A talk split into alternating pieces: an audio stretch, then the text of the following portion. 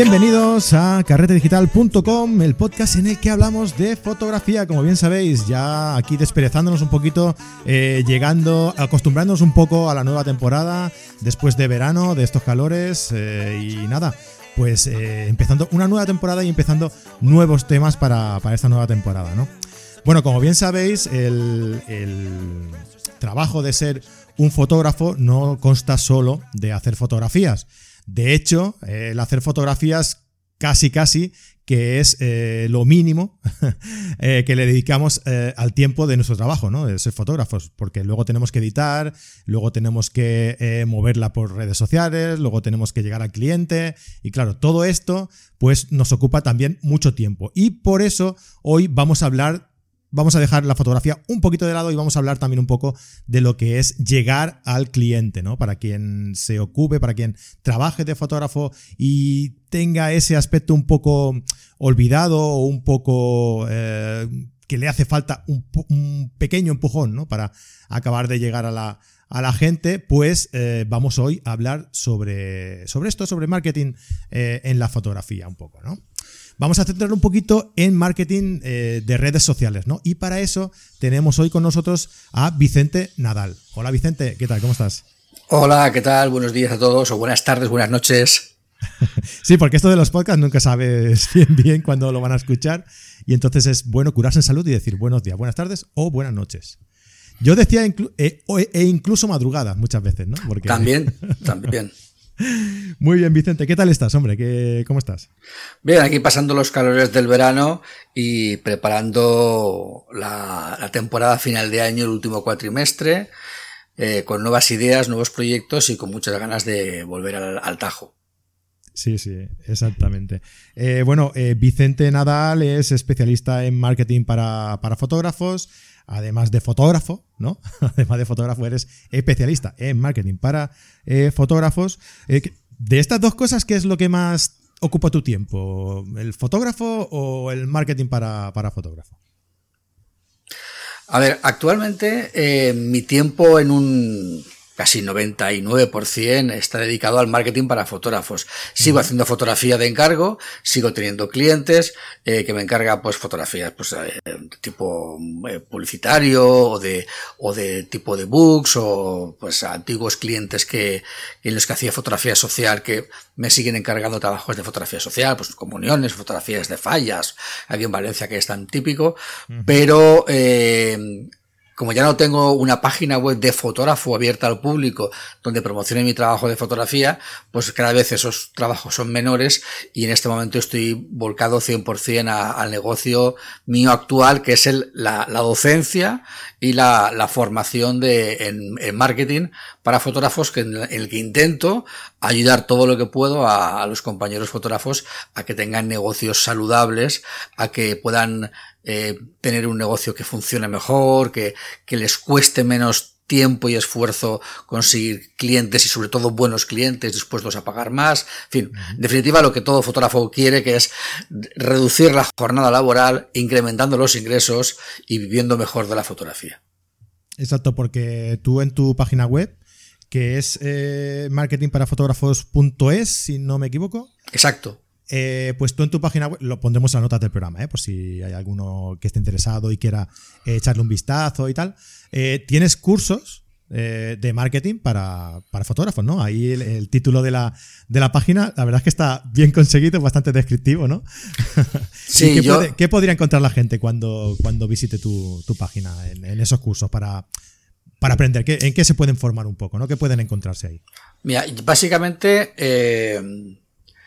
por una parte tienen el blog, donde hay muchísimo contenido gratuito de mucha calidad, donde que pueden, que puede ayudarles mucho eh, para, digamos, empezar a entender y a comprender cuáles son, digamos, las primeras urdimbres de lo que es el marketing, de lo que es el SEO, las redes sociales, para que les suenen los conceptos. Si quieren ir un poco más allá, pues eh, digamos que tengo un curso que es el más antiguo, por decirlo así, que es el curso de SEO, que no es un curso solamente de SEO y posicionamiento, también es un curso de marketing, porque en ese curso, además de, hablar de SEO, hablamos de, cómo llevar un blog, de cómo mover las redes sociales, de cómo eh, escudriñar a la competencia para aprender de ella y mejorar.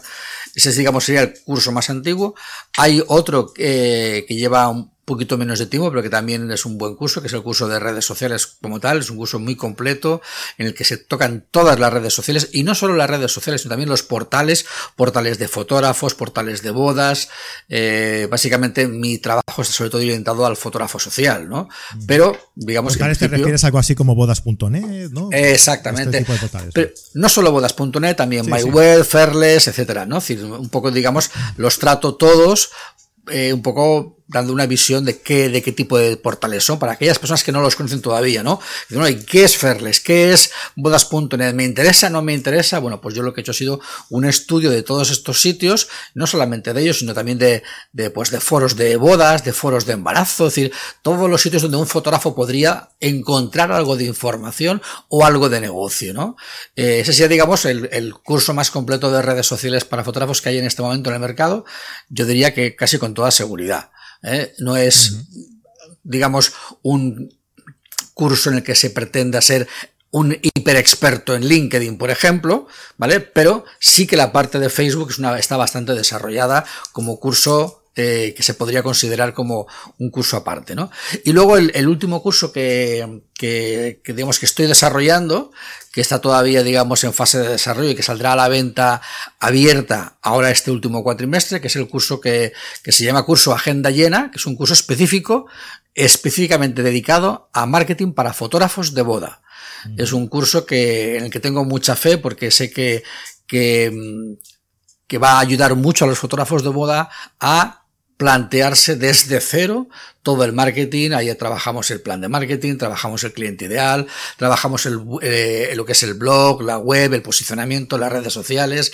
Pero además hay un montón de, de ayudas porque he, contado con eh, ayuda externa, es decir, especialistas en copy, en diseño, en, en marca personal, que han creado unos, unos bonus para que el curso realmente sea pues no sé, un curso en el cual no quede ninguna ningún tema por tratar y que, y que sobre todo además es un curso eminentemente práctico donde los, los compañeros que hagan el curso lo que sí que van a hacer es trabajar duro porque es un curso en el cual em, básicamente el 90% del aprendizaje está en los ejercicios que ellos tienen que desarrollar. O sea, no es el típico curso donde uno llega ahí, ve un vídeo o escucha un audio. Y se planta a escuchar todo lo que tú le sueltas. Y ya está, no. Ahí es, mira, para aprender esto, tienes que hacer este ejercicio y cuando lo hagas lo subes aquí al, grupo y lo comentamos. Si no haces el ejercicio no vas a aprender nada.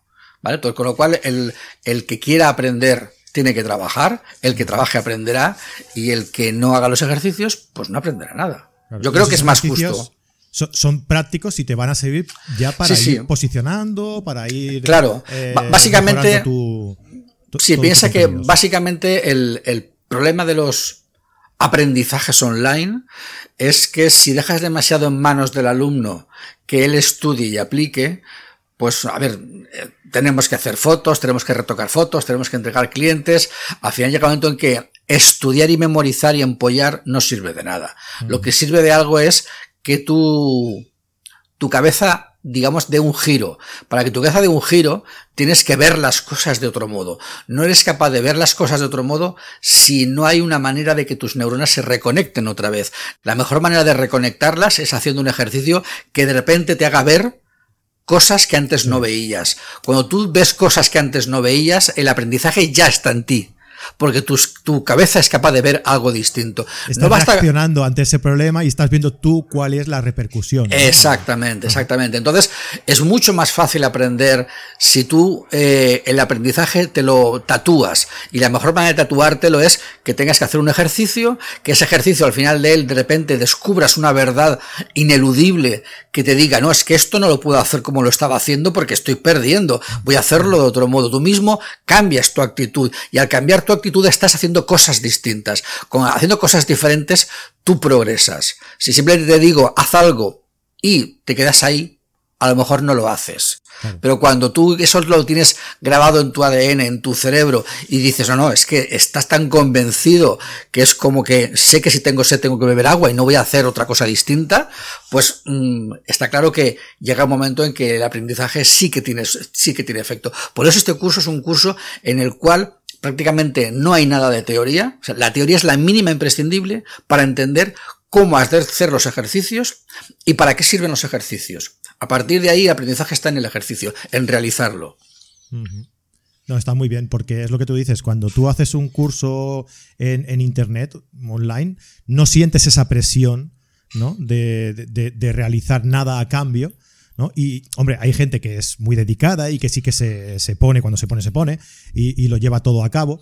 Pero sí que es verdad que muchas veces tú ves mucho contenido, unos te dicen una cosa, otro otras, eh, cambian matices, ¿no? Y, muchas veces te ves un poco perdido, ¿no? Por eso nosotros, nosotros tenemos también cursos, eh, como bien sabrás, tenemos cursos online y nosotros aconsejamos siempre hacer un curso seguido, no, no, no ver un vídeo de YouTube por aquí o un tutorial por allá, porque tienes el seguimiento ¿no? de la persona que ha hecho ese curso, eh, te ha presentado los temas de tal forma para que tú vayas evolucionando poco a poco, ¿no? Y de la forma que esa persona ha aprendido y te está explicando a ti, ¿no? Entonces, te obliga un poco a hacer ese seguimiento y como tú bien dices, si tú pones ejercicios al final que vayan haciéndote practicar todo eso que has ido aprendiendo, te fuerza a ti a, a intentar solucionar esos problemas que solo te encuentras en el momento en el que estás trabajando. Claro. ¿No? Claro. Eh, entonces yo creo que, está, está, bien visto eso de, tener que hacer ejercicios y practicar eh, a la vez que vas realizando el curso, está, está muy bien visto. Eh, yo hay una cosa que te quería preguntar, cuando has dicho que en tu blog tienes contenido gratis y demás, hay, una, hay, hay, una cosa, ¿dónde está el límite de, de, ofrecer contenido gratuito? Y contenido de pago, ¿no? Porque a lo mejor hay mucha gente que, que ve gente que nosotros mismos generamos mucho contenido gratuito pero también tenemos una sección que es de pago, que son los cursos online. ¿Dónde está el límite entre el contenido gratuito y el contenido de pago? ¿Qué, ¿Cómo podría considerar una persona que quiere dedicarse a, monetizar su trabajo ah, en ofrecer algo gratuito o algo de pago? A ver, es una pregunta muy interesante porque yo muchas veces le comento a... No, no, yo hace ya mucho que ya no me la hago, pero de hecho creo que no he llegado a hacérmela nunca, ¿no? Porque yo siempre he tenido muy claro qué es lo que tenía que hacer. Pero a, unos compañeros fotógrafos que les he dicho, mira, pues tienes que escribir un blog, por ejemplo, tengo un cliente que hace fotografía industrial, eh, hace fotografía publicitaria, y yo le he comentado, bueno, pues que que debería de comentar cosas acerca de su trabajo, acerca de, de cualquier cosa que pudiera ser útil para sus clientes de fotografía industrial o publicitaria, ¿no? Y entonces me dice, bueno, es que mm, si enseño demasiado, igual se lo van a hacer. Bueno, yo tengo la experiencia y puedo, y puedo decirte que en Internet puedes encontrar perfectamente cualquier cosa cualquier cosa que tú necesites para tu casa o para tu trabajo. Puedes encontrar cualquier cosa, pero tú sigues yendo a un restaurante, sigues contratando a un decorador, sigues contratando a un carpintero, sigues contratando a un mecánico de coches, sigues contratando a un montón de gente cuyo trabajo está destripado en Internet por un montón de gente. Y aún así, tú no te dedicas a hacerlo tú por tu cuenta. Em, cuando tú ves a alguien que sabe hacer las cosas porque te lo explica todo y no se deja nada, primero sabes seguro de verdad hasta dónde sabe. Con lo cual te puedes fiar porque no te deja el contenido en la superficie, ¿no? Si yo te digo, mira, para ganar muchos clientes lo que tienes que hacer es trabajar muy duro. Dices, ya, pero es que no me has dicho nada. ¿Ves que si te digo. eso ya se, lleva de serie. claro, es que si te digo más tengo que, pagarte, digo, pero pagarte ¿por qué si no me has demostrado que sabes nada? ¿Eh? Entonces, sin embargo, si cuando yo te hago en un blog y te destripo todo lo que sé, y tú dices, madre mía, ¿cuánto sabe este hombre? Ya, pero. Mm, pero, ostras, mejor que me ayude a hacerlo. Pero te fías ya. Entonces, ¿cuál es el límite? Realmente al final la diferencia entre el contenido gratis y el contenido de pago básicamente es el siguiente. En el contenido gratis nunca, por más que quieras, puedes contarlo todo porque es imposible. No se puede contar todo. Siempre hay cosas que no puedes llegar a contarlas porque sería demasiado prolijo. Y luego en el contenido de pago siempre hay una cosa que no se incluye en el contenido gratis, que es el soporte. El soporte es fundamental. Realmente en el contenido de pago, uno lo que está pagando es el soporte. Además de contenido extra que no cabe en el contenido gratis, pero sobre todo es el soporte, la duda, la pregunta, la solución, el, oye, esto lo estoy intentando y no me sale, mira, esto se hace de esta manera. Yo tengo clientes que me dicen, oye, es que no sé qué me pasa con mi web, a ver, dame tu contraseña que entro. Eso que, yo entro en su web y miro cosas y tal y cual y le toco, eso eh, diríamos, ay, ¿y eso no lo vas a cobrar? No, ya me ha pagado el curso. O sea, eso es, esa es parte del soporte, eso es parte de lo, de lo que te llevas, ¿no? Es decir, esa especie, esa cercanía de que tienes casi, casi a un profesor particular, eso es lo que te llevas con el, con el curso. O sea, tú realmente pagas por esa diferencia. No estás pagando por mucho más contenido, que sí que hay más contenido, pero sobre todo estás pagando por esas eh, digamos, esas sesiones en vivo dentro de un grupo de Facebook, estás pagando por, por tener ese acceso directo al profesor que, oye, esto me dices que es de esta manera, pero yo lo estoy intentando y a mí no me sale. Ah, es que no le has dado clic a este interruptor. Ostras, es verdad. ¿Vale? a lo mejor son cosas muy, muy, muy matices que, son muy difícilmente de encontrar en, un tutorial o están escondidos dentro de un tutorial en YouTube o lo que sea. Y claro, que tú entres personalmente y le digas, oye, este botón que no lo tienes activado, pues claro, a una persona le puede, le puede significar un montón de tiempo, de trabajo, y para encontrar esa cosita que tú en un momento se lo puedes dar. Claro, eso, ese soporte es muy importante. Ese soporte personalizado es, es muy importante, como tú bien dices. Sí, sí. Sí, yo siempre le digo a mis, a mis alumnos y a mis alumnos y clientes, ¿no? Porque son alumnos, clientes y compañeros, ¿no? Que, que yo realmente lo que, lo que quiero realmente es que, que saquen partido. O sea, si tú no sacas partido, a mí tu dinero no me, no me interesa. Yo no quiero tu dinero. Yo quiero que tú saques partido del curso y, y, que, y que avances y adelantes. Si no avanzas y no adelantas, para mí es un fracaso mío.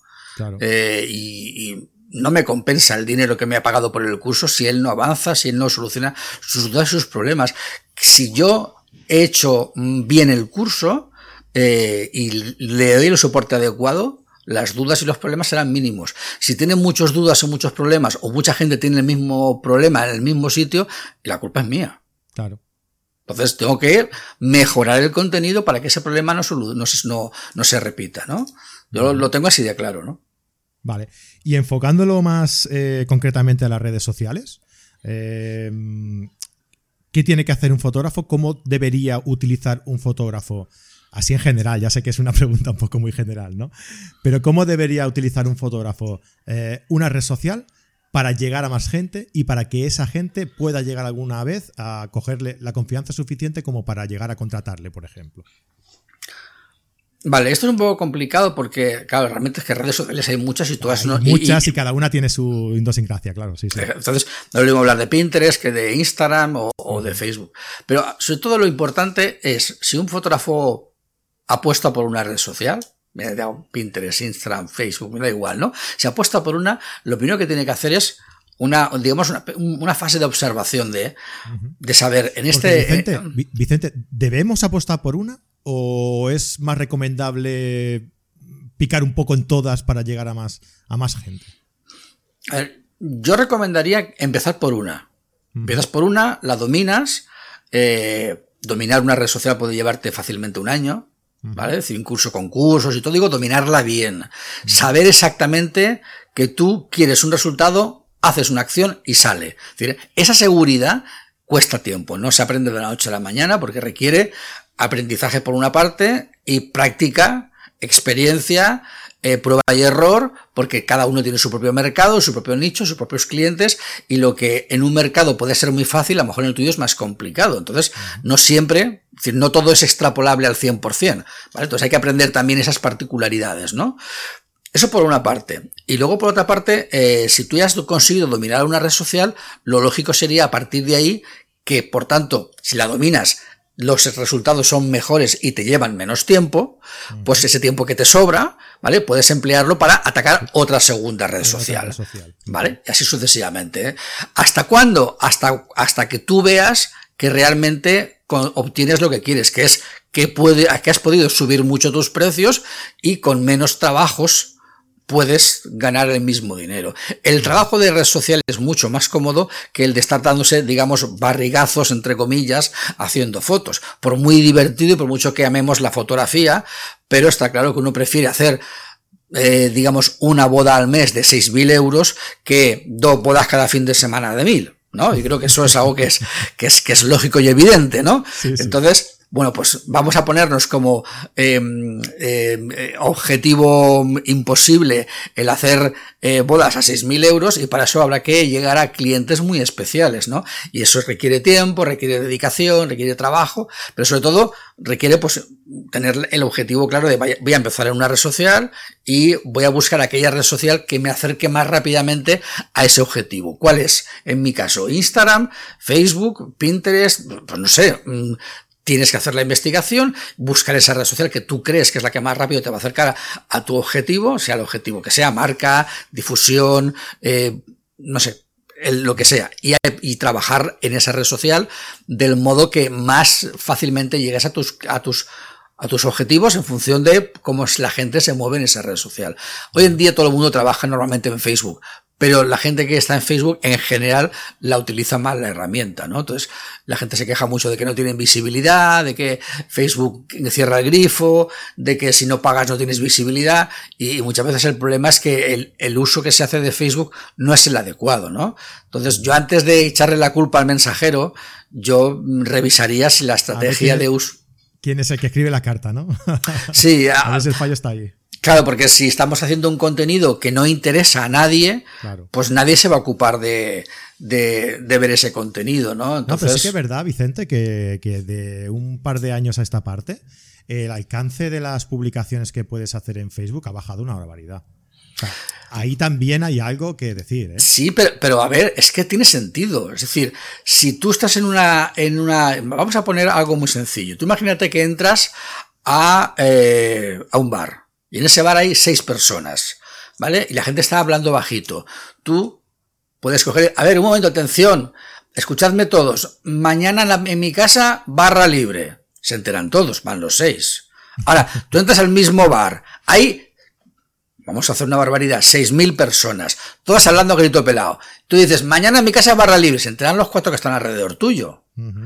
¿Tienes menos alcance? A ver, mm, Sí, proporcionalmente menos alcance, pero es que hay mucha más gente. Llega un momento en que Facebook tiene que limitar la gente a la que llegas porque es que también no tendría sentido no llegar a tanta gente. Y también porque forma parte de su negocio. O sea, lo que intenta es que a la persona que le llega el contenido, le llegue un contenido más útil. O sea, en Google tú buscas y Google intenta darte los resultados más óptimos y eso hace que la gente se pelee por estar el primero y en la red social los resultados no los buscas, te vienen en tu feed, en tu línea de tiempo.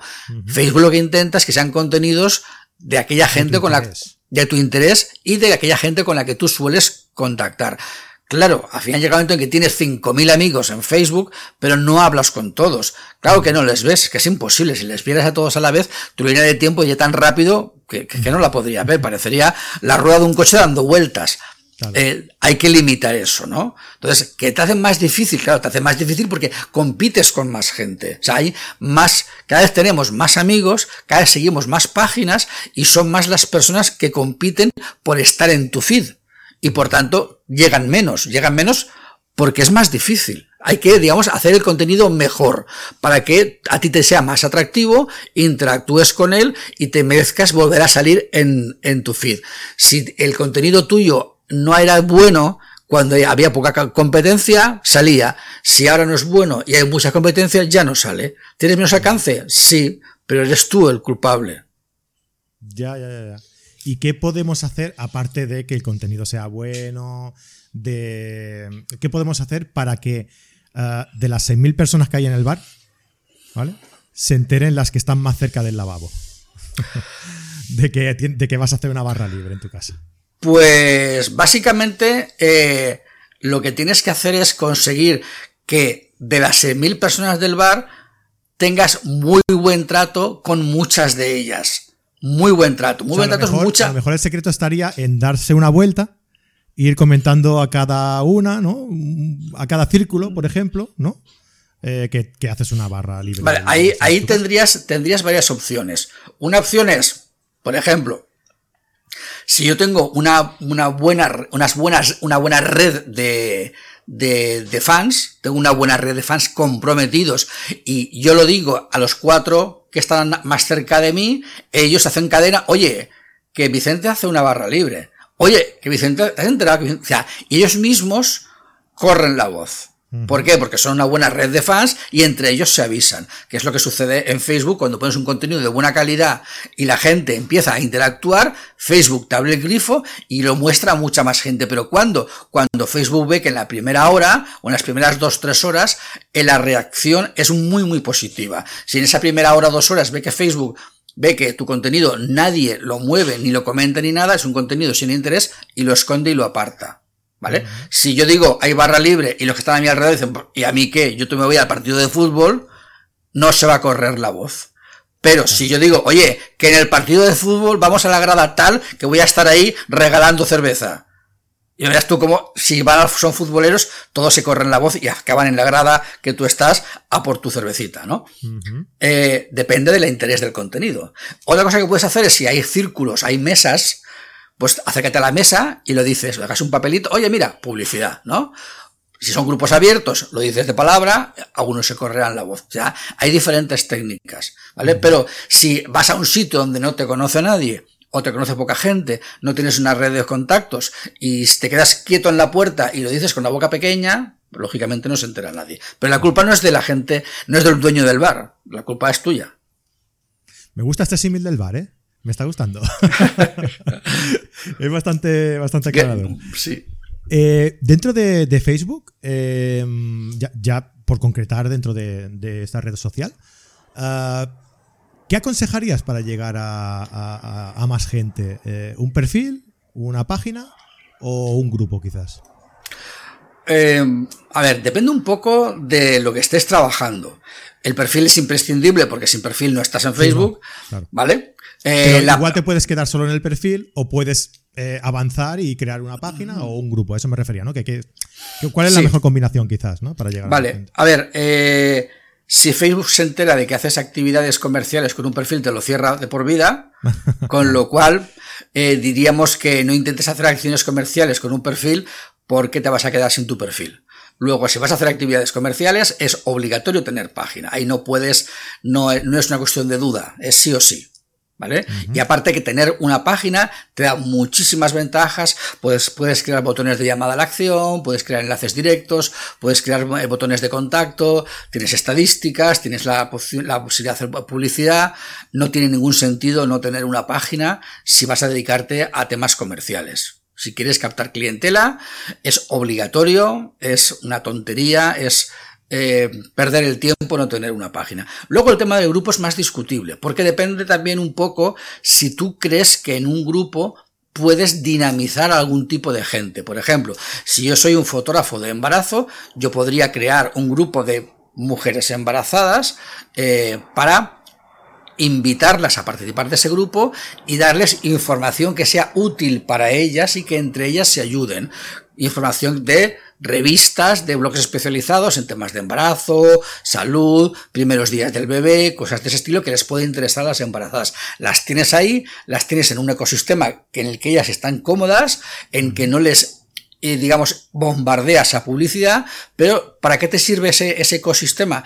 Te sirve para conocer sus problemas, conocer sus dudas, conocer sus temores, conocer sus necesidades y eso lo puedes utilizar después para darles más información útil, hacerte, digamos, hacerte valioso, hacerte su amigo, hacerte alguien importante en su vida y que por tanto quieran saber más de ti. Cuando quieren saber más de ti se enteran que eres fotógrafo de embarazo y haces muy buenas fotos y entonces es cuando dicen, anda, qué buen fotógrafo, qué buenas fotos, yo quiero fotografías de este fotógrafo. Aunque yo vivo en Madrid y él en Barcelona, me da igual. Me voy a Barcelona a pasar una semana, conozco la ciudad y de paso que me haga unas fotos. Uh -huh. Pero necesitas crear ese ecosistema donde tu potencial cliente se sienta a gusto, esté cómodo, esté bien, no se sienta invadido, no se sienta molesto, no se sienta eh, bombardeado por publicidad, quiera estar porque encuentra información útil y a partir de ahí eh, tú eres el dueño, el protagonista de esa casa porque donde les has invitado y por tanto te miran. Y si te miran y eres buen fotógrafo, pues lógicamente pues eh, la posibilidad de que te contraten o te recomienden, que es importante, porque muchas veces decimos, no, pues esto voy a hacerlo para gente de mi ciudad. Es un error. ¿Por qué no dejas que entre también gente de, de, de otros países, no? Pero no son clientes míos, ¿no? Pero te pueden recomendar. Claro. Te pueden recomendar, te pueden recomendar para que des una charla en ese país, te pueden recomendar para un montón de cosas. A crecer siempre es bueno. Que te conozcan en todo el mundo siempre es bueno. No te cierres. Luego ya contratarás con gente a lo mejor más cercana, pero cuanta más gente te conozca en todo el mundo en tu trabajo, mejor. Porque nunca sabes lo que puede pasar. Hay que abrirse puertas, no cerrárselas. Estoy de acuerdo. Sí, sí. Yo las páginas las veo más como eh, que van a venir a ti y los grupos son un poco como que tú vas a ir a ellos, ¿no? Sí. Me da un poco esa sensación, ¿no? Los grupos yo los veo eh, como una... Eh, como un ecosistema en el que la gente te va a agradecer eh, que tú les compartas esa opinión porque, porque ya saben qué eres, ¿no? Y, y claro, es una, una, publicidad indirecta, digamos, de, de, lo que tú les vas a vender, ¿no? Por decirlo de alguna forma. Y la página es un poco ya vender directamente tu producto. Decirles, oye, mira, yo vendo esto y, y es lo que hay. Ah, por, por, ejemplo, yo si hago una, pongamos, un vídeo en directo en mi página de Facebook, al ser un vídeo en directo, pues le puede llegar a mucha gente, mucha gente se puede entrar. Yo lo anuncio, eh, lo pongo pues pasado mañana, voy a hacer un vídeo en directo a las 7, hablando de cómo, hablando de diferentes trucos para mejorar tu página web, para que sea más rápida de carga, lo que sea, ¿no? Pongamos por caso. Bien, se entera mucha gente, eso es útil, y la gente se apunta, la gente lo ve, la gente comenta, es genial. Pero imagínate que yo, por ejemplo, digo, vale, quiero hacer un vídeo en directo, pero no sé de qué hacerlo. ¿Qué es lo que haces? En tu página no puedes crear una encuesta. Puedes hacer una pregunta abierta, pero no una encuesta. En el grupo puedes hacer una encuesta con tres o cuatro opciones y que la gente vote. Entonces, eh, yo lo que hago muchas veces es que uso mi grupo de Facebook de marketing para fotógrafos Marketing para Fotógrafos España, porque hay otro que se llama igual, pero no es, eh, creo que está en Argentina. Uh -huh. eh, entonces, yo lo que hago ahí es que pongo una encuesta. Oye, quiero hacer unos vídeos en directo eh, y no sé, sé, ¿qué os parece mejor hablar de esto, de esto, de esto, de esto, de esto? La gente vota, hacemos un debate. Ah, mira, pues este tema es más interesante. Pues vale, pues lo hago de esto. Y luego ya lo publico, ¿no? Con lo cual el grupo te puede servir para, digamos, hacer pulsar el, el interés de tu potencial audiencia sobre ciertos temas.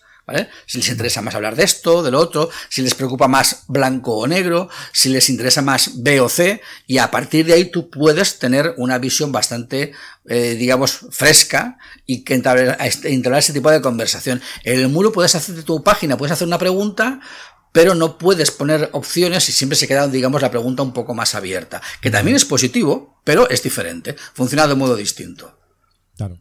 La, el grupo este que comentas de Marketing para Fotógrafos España, ¿es, es en abierto?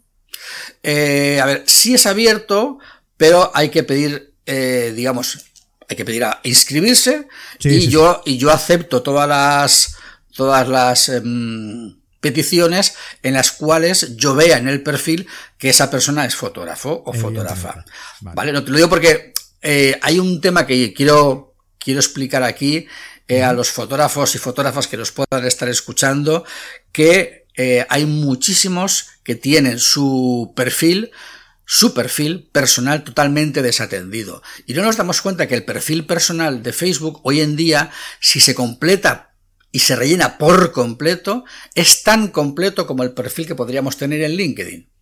Entonces no tiene ningún sentido que tú seas fotógrafo, que tengas página web, que quieras ganar dinero con ello y que en tu perfil pongas eh, estudié en el país de nunca jamás y me gustan las amapolas. Digo, vale, está muy bien, es muy divertido, pero no te va a dar dinero. Di que eres fotógrafo, pon que tu página web, pon todos los datos y demuéstrame que de verdad, aunque tú estés compartiendo temas de, de, perros, de gatos, de bicicleta, porque te gusta la montaña, y hablas de tu afición y no hables de tu negocio, aún así la gente tiene que saber cuál es tu negocio, tiene que verlo en tu perfil, porque es tu currículum. Entonces, rellenad todos vuestro perfil bien rellenado, diciendo que sois fotógrafos, vuestra página web, vuestra cuenta de Instagram, todo lo que tengáis ponerlo bien claro ahí, la página de Facebook, de si tenéis página también, ponerlo todo en el perfil personal porque os va a servir para que la gente que os vea hablando de lo que sea diga, anda, pues a esta persona le encanta la montaña, es montañero tal y cual, pero aparte es que es fotógrafo y claro, por eso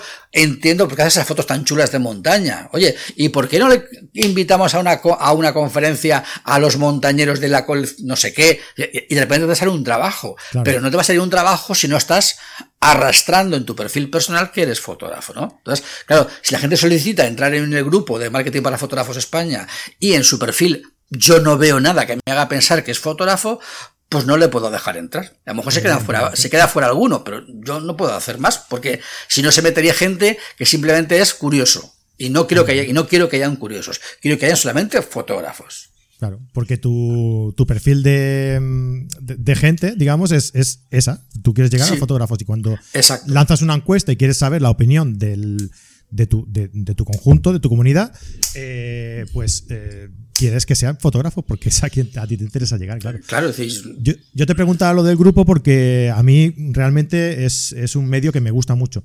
Porque creo que, bueno, es un compendio de gente eh, con un mismo interés eh, en el que si lo dinamizas bien, lo mueves bien, eh, haces las preguntas adecuadas, creas un poco de ambiente, ¿no? A través de, informaciones, de preguntas, de encuestas, pues creo que puede ser un medio muy, muy, muy interesante. Nosotros hemos empezado hace poco uno, que es carretedigital.com el podcast, en el que yo lanzo encuestas, eh, lanzo noticias curiosas. Ahora, en esta serie, que luego, luego te hablaré de ello, eh, estoy intentando, estoy grabando un, un vídeo resumencito de, de, lo que vamos a ver en el siguiente podcast, ¿no?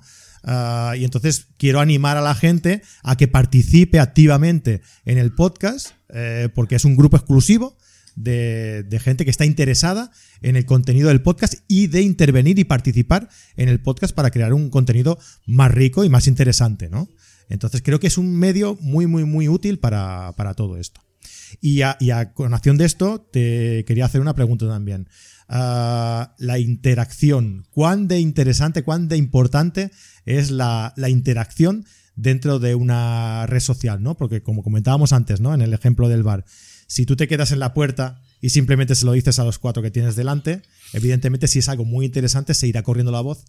Pero si no tienes suerte a lo mejor con los cuatro que tienes delante y no comparten y, no, y, esa información no acaba de, llegar, pues tú a lo mejor tienes que hacer el esfuerzo de hablar con la segunda fila, ¿no? De, llegar a ellos de alguna forma con la segunda fila para que ellos vean interés en ti también y puedan también compartir, ¿no? Porque muchas veces no depende, esto ya es opinión mía, no depende tampoco de que tu eh, contenido sea de una calidad extrema, sino de que tú te prestes como una persona accesible, ¿no? Cercana y eso también empuja a la gente a que te comenten y a que te muevan también, ¿no? ¿Estoy equivocado o, también va la cosa por aquí? A ver, hay dos, cosas que son importantes eh, en la capacidad de que el contenido se difunda. ¿Vale? Por una parte, evidentemente, si tú en tu perfil, en tu muro, te muestras como una persona, diríamos, gris, aburrida, y tus contenidos son simplemente pongo un enlace y ni lo comento, pues lógicamente estás em, siendo casi pues alguien lúgubre, ¿no? Es decir, no, no, no, no invitas. Eh, yo siempre digo que el mejor medio de comunicación en una red social es el humor. Siempre que puedas, si sabes, si puedes, si tienes un poquito de chispa, eh, intenta usar el humor, aunque tengas que, que, buscar chistes de un libro de chistes, me da igual. Decir, el tema es eh, procura que haya algo de humor, algo de simpatía, algo de alegría, algo de diversión. La vida ya es bastante dura y complicada para que seamos demasiado severos, ¿no? Es decir, y de vez en cuando hay que intentar, en la medida de lo posible, utilizar el, humor. Eso siempre facilita la empatía, ¿no? Facilita la cercanía, facilita que mm, la gente no puede estar enfadada contigo si eres simpático y divertido, salvo que des una de cal y de repente le des una colleja, pero lo normal no va a ser eso. Entonces, eso es importante, el tener esa cercanía que yo creo que se consigue muy, muy fácilmente o mucho más fácilmente con, con, el humor. Y luego hay otra cosa que también es importante. Eh, a la hora de hacer las publicaciones, uno debe de ser capaz de hacerlas de manera que estés casi haciendo que sea imposible que la gente no interactúe con ella. Si tú simplemente compartes un contenido, eh, la gente puede consumirlo y ya está. Pero si tú cuando compartes el contenido le estás dando un motivo a la persona para que reflexione y para que te responda, oye, yo he visto este artículo que me ha gustado sobre tal, pero tengo una duda sobre esto y esto, ¿a ti qué te parece? ¿Esto es blanco o esto es verde? Claro, le estás dando un motivo para que la gente eh, te conteste. Si Facebook ve, por ejemplo, hablando de Facebook, ¿no? Que en cuanto que tú publicas algo, la gente enseguida te contesta y comenta y tal, eh, incluso que lo comparte, eh, Facebook. El grifo, ¿no?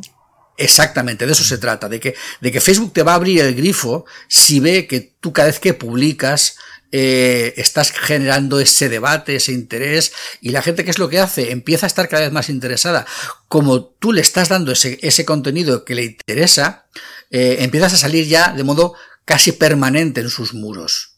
Ya no sales de vez en cuando, ya sales de modo permanente porque cada vez que sales interactúa. Y eso hace que cada vez tengas más, más tráfico, cada vez que tengas más visibilidad y por tanto te va a dar más, más, eh, más visibilidad de golpe. Es decir, ese primer empujón va a hacer que en lugar de llegar a la primera fila que decíamos, que llegues directamente también a la segunda. Es como si te hubieran subido un puntito el, el, volumen del micrófono y llegues un poquito más lejos, ¿no? Conforme consigas que la gente tenga en ese primer, primera hora dos horas mucha más participación, automáticamente vas ampliando el círculo, se va ampliando el círculo y vas ganando, digamos, reputación ante Facebook de que tus contenidos valen. Pero tú también tienes que provocar esa interacción con preguntas, con, con haciendo que la gente cuando lea tu propuesta no pueda estarse callada, no pueda estarse quieta, tenga que interactuar contigo.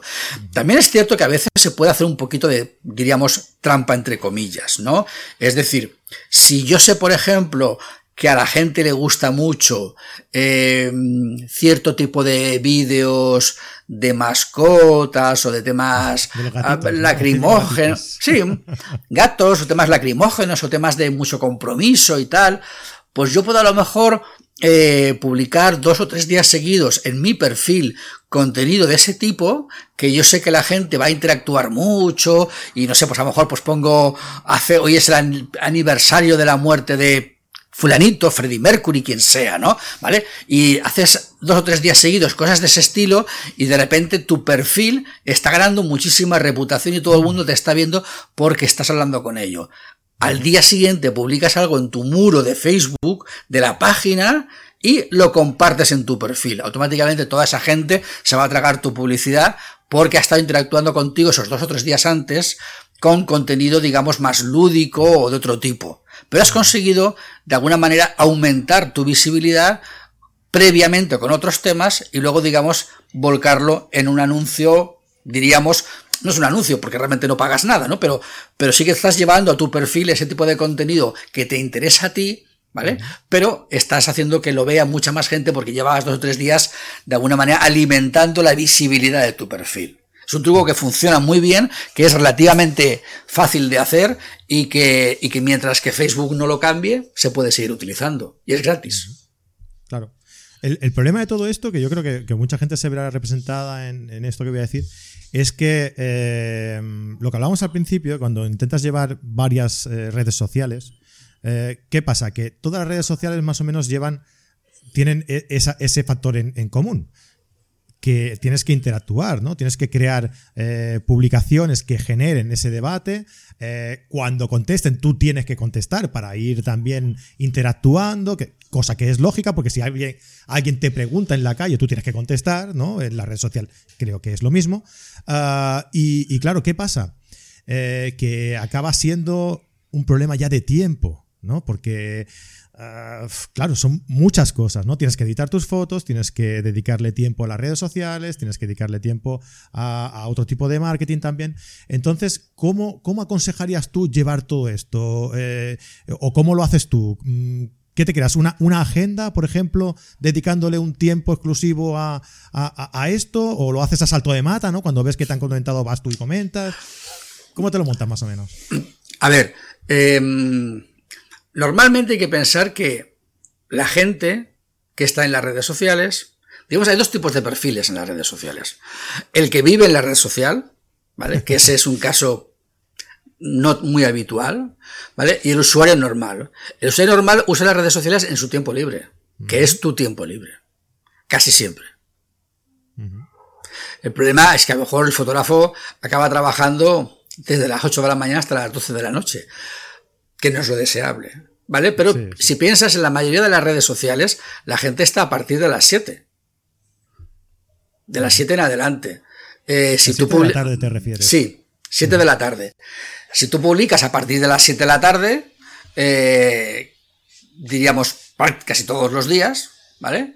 Eh, en Facebook, por ejemplo, las contestaciones van a ser desde las 7 hasta las 12 de la noche. Por lo tanto, en ese momento se supone que tú deberías de poder contestar. Si publicas a las 10 de la mañana, pues mala idea porque no hay casi gente y si te contesta alguien vas a estar trabajando y no vas a poder contestar. Con lo cual estás haciendo un, cometiendo un doble error. Publicas cuando no hay gente y si te contestan no puedes contestar. Lo lógico es publicar a las 7 de la tarde, que es, o a partir de las 7, ¿no? Que es cuando tú podrías, tú podrías perfectamente dedicar un día de la semana a programar publicaciones a las 7 de la tarde, Tú sabes que se han publicado a las 7 de la tarde, aunque no lo hayas hecho tú porque está programado, y tú sabes que a partir de las 7 activas las notificaciones de Facebook y cuando alguien conteste, pam, le contestas tú lo más rápido que puedas en la medida de lo posible. La gente entiende que a lo mejor tardes en contestar una hora porque estás trabajando, si eso no, pasa nada.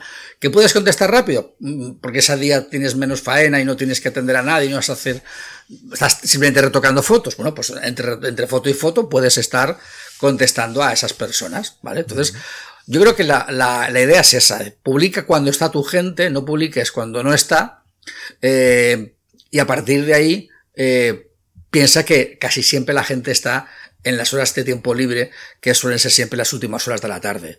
Entonces, las horas de la, de la tarde-noche, estamos pues dejando de trabajar, estamos cenando, estamos viendo la tele, es, normalmente es ese momento. Yo creo que cualquier fotógrafo puede estar eh, a las 10 de la noche, pues no sé, cenando, viendo la tele, eh, y puede estar eh, teniendo el ordenador, el teléfono cerca y contestando a alguien. Yo creo que no es tanto esfuerzo. Vale, vale. Sí, sí, no. Al final, todo acaba siendo un poco de sentido común también, ¿no? Sí. Porque es lo que te decía yo, ¿no? Si alguien te pregunta en la calle, tú normalmente no pasas y giras y no le dices nada, contestas. Esto es igual.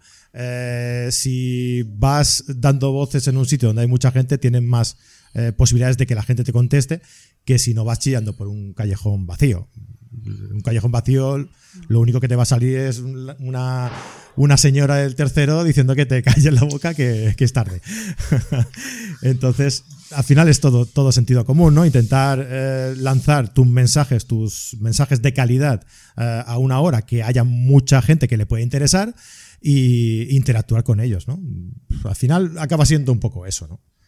Sí, sí, sí. Eh, las redes sociales son, digamos, las nuevas plazas públicas digitales. y bueno, pues las plazas públicas tienen sus horarios y sus reglas. Y ya está. Exacto, sí, sí. Uh, bien, eh, ya habiendo dicho todo esto, eh, ¿crees que hay algo reseñable que nos hayamos dejado importante para, para decirle a, a nuestros seguidores? Eh, sí, quizás yo hay un tema que me gusta siempre siempre recalcar, o dos temas que me gusta recalcar siempre cuando hablo del tema de, de los negocios de fotografía, de los negocios de los fotógrafos.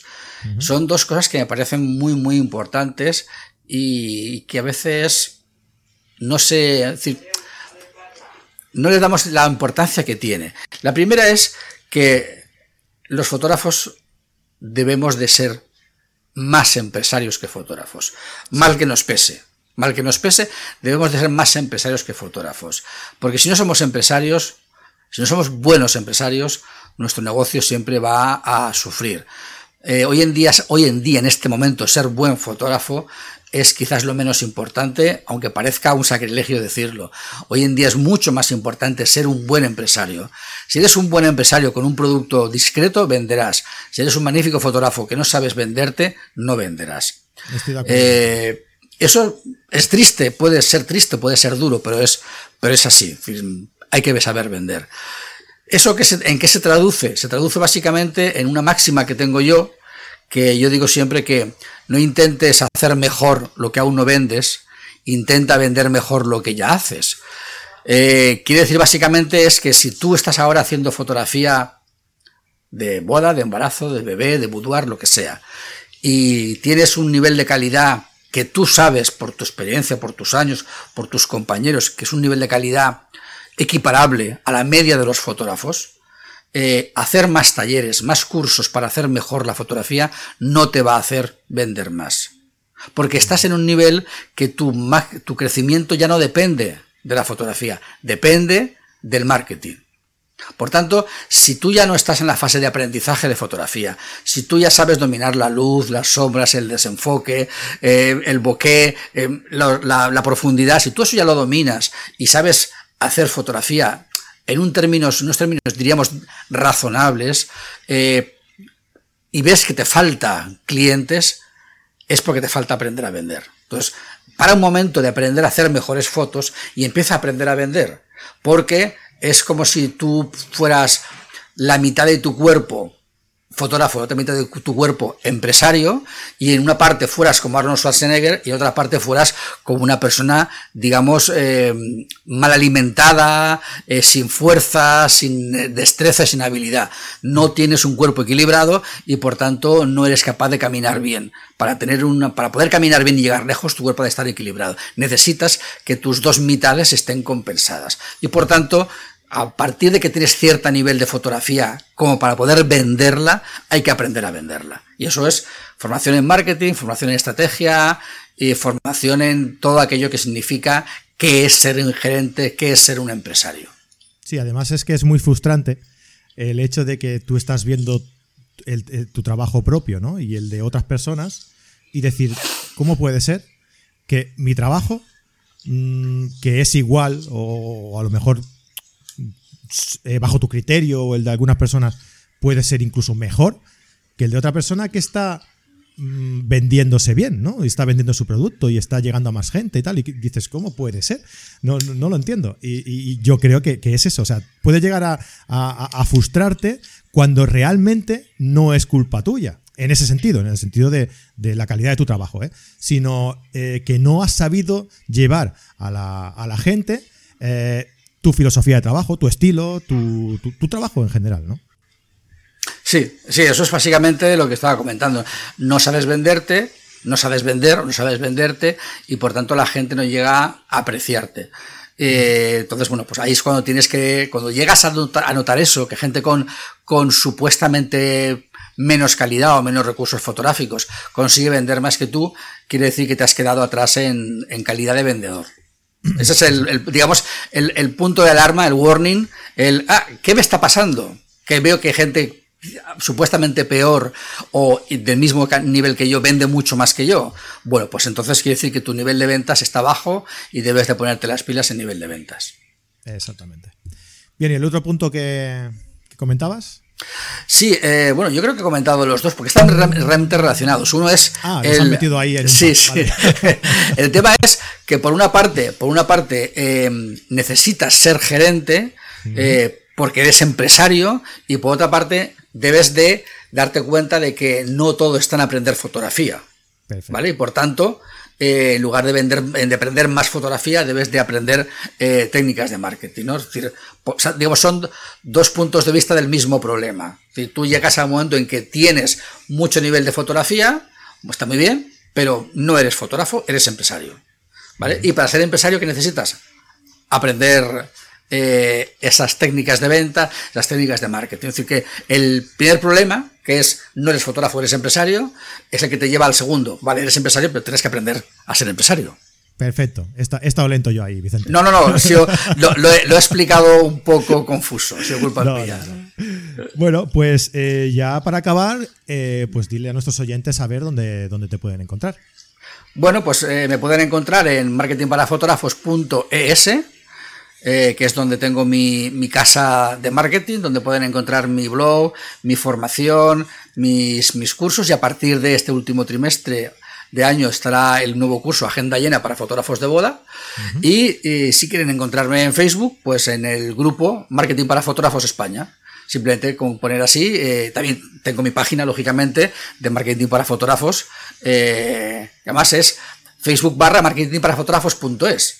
Porque así coincidía el dominio con el, dominio de la página web y, y tiene mucha más facilidad para ser encontrada, ¿no?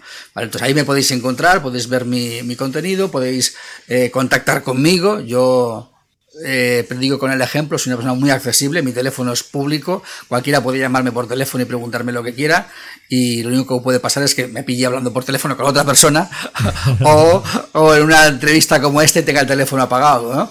Pero normalmente pues yo soy muy accesible y le contesto a todo el mundo que me hace alguna pregunta y me gusta ayudar a la gente, yo disfruto enseñando, disfruto ayudando y y para mí no hay nada más bonito que alguien que me diga que gracias a mi ayuda ha conseguido aumentar sus ventas. Eso es para mí un lujo.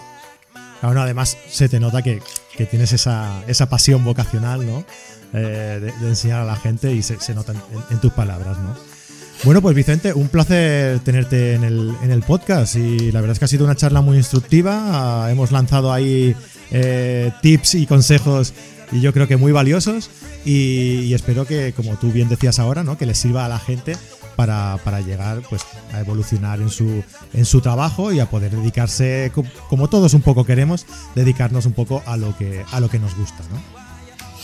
Pues sí, yo espero que les sirva a los compañeros y, que sigan escuchando este magnífico podcast que seguro que va a ser un éxito eh, y va a durar mucho, mucho tiempo. Bueno, de momento llevamos ya unos cuantos. a partir de aquí, supongo que otros cuantos más. Muchísimas gracias, Vicente. Un abrazo muy grande. Un abrazo muy grande. Bien, y a todos nuestros oyentes, pues después de estos consejos para moveros bien en redes sociales, eh, nada, invitaros a, pues eso, a que nos sigáis en todas las redes sociales que nosotros eh, tenemos, que los tenéis en la descripción del, del programa.